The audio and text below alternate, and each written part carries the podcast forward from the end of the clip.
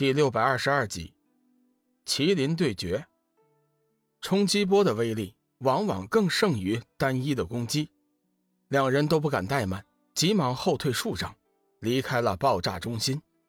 龙宇眼看情势越来越严峻，犹豫了一下，急忙将离恨神鸟和上古雪麒麟放了出来。两兽出来后，仰天嘶吼，顿时声威大振。小红，你去救援小玉他们；小白。你和我一起对付这老匹夫。事到如今，对方先失信，他也就顾不了那么多了。离恨神鸟现身之后，小玉和幽梦顿时醒悟，急忙将五彩火凤和黑色蛟龙也放了出来，一起对战。原本处于劣势的小玉一方，得到三位神兽的帮助，顿时缓和了一些。黑色蛟龙眼看事态严重，急忙显示出了三头真身。三只血盆大口各自施展出强大的攻击，不停地收割着黑卫的性命，好不快活。幽梦笑道：“小黑，你这下可是变成了小三呢，加油！我看好你哦。”主母大人，你就放心吧，这些个小家伙伤不了你的。黑色三头蛟得到幽梦的夸奖，不由得更加卖力，威势惊人。离恨神鸟和五彩火凤见面，显得极为兴奋。两鸟盘旋在一起，一起发出炙热的火焰，火光所到之处，只闻一片惨叫之声。饶是如此，因为黑卫数量众多，小玉这边并没有占据明显的上风。阁主见龙宇放出了洪荒异兽，暗暗称奇，不过却是惊而不乱。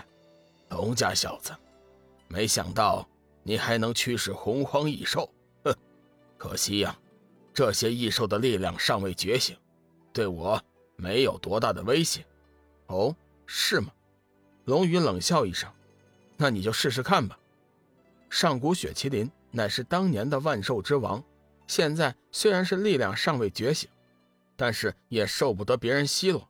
只见他大吼一声，口中吐出一道极寒光波，冲着阁主席卷而去。终极零度，阁主微微变色。到底是洪荒异兽啊！果然是厉害，好在我早有准备。雷兽现身，突然，原本晴朗的天空顿时乌云骤聚，轰隆一道闪电如银蛇般划破九天，惊雷似战鼓响彻大地，整个内城城堡顿时雷鸣电闪，昏天暗地。在这一刻，整个大地都为之颤动。上古雪麒麟。似乎感应到了危险的气息，仰天怒吼一声。与此同时，龙宇也感应到了生命之灵的躁动。哼哼哼，龙家小子，原本我是不想召唤出雷兽的，现在既然你先召唤出了洪荒异兽，那可就怪不得我了。四周闪电越来越强，狂风越来越烈，半空中。隐约露出一个庞然大物的轮廓，周身环绕着一层密集的闪电，叫人无法看清楚它的外形。上古雪麒麟不断的在四周徘徊，冲着那庞然大物连声怒吼，似乎是在诉说着什么。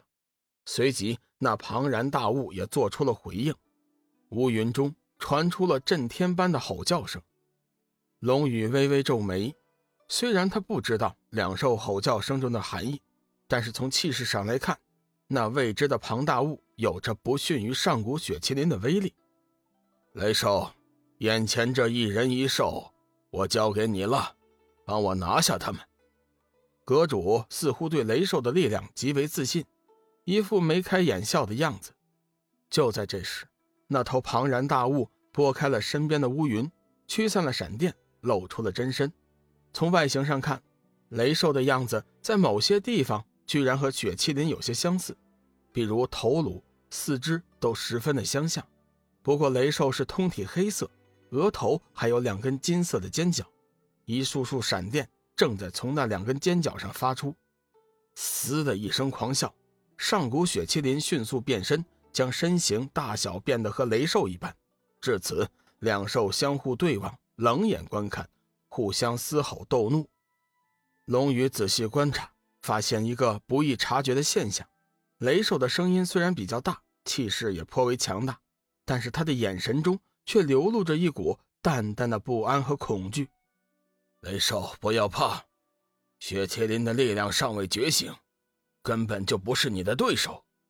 将他毁灭，吃了他的内丹，你将成为真正的万兽之王。阁主似乎也看出了一些端倪，原来阁主认得上古雪麒麟。龙宇微微动容，难道说，雷兽就是传说中的雷麒麟吗？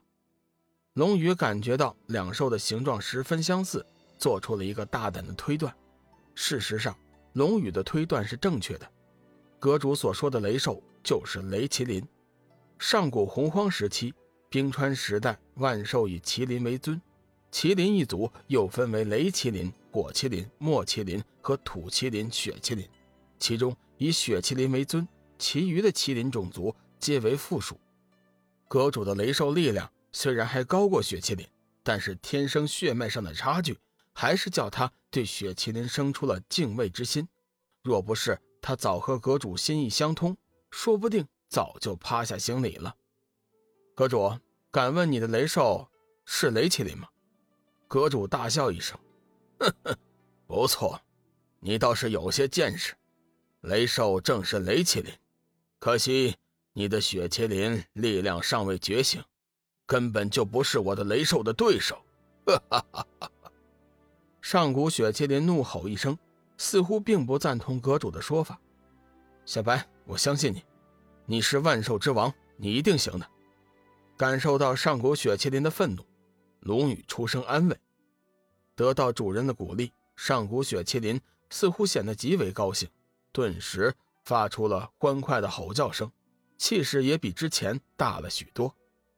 去吧，雷兽！在阁主的催促下，雷兽怒吼一声，全身雷电闪烁，朝着雪麒麟冲了过去。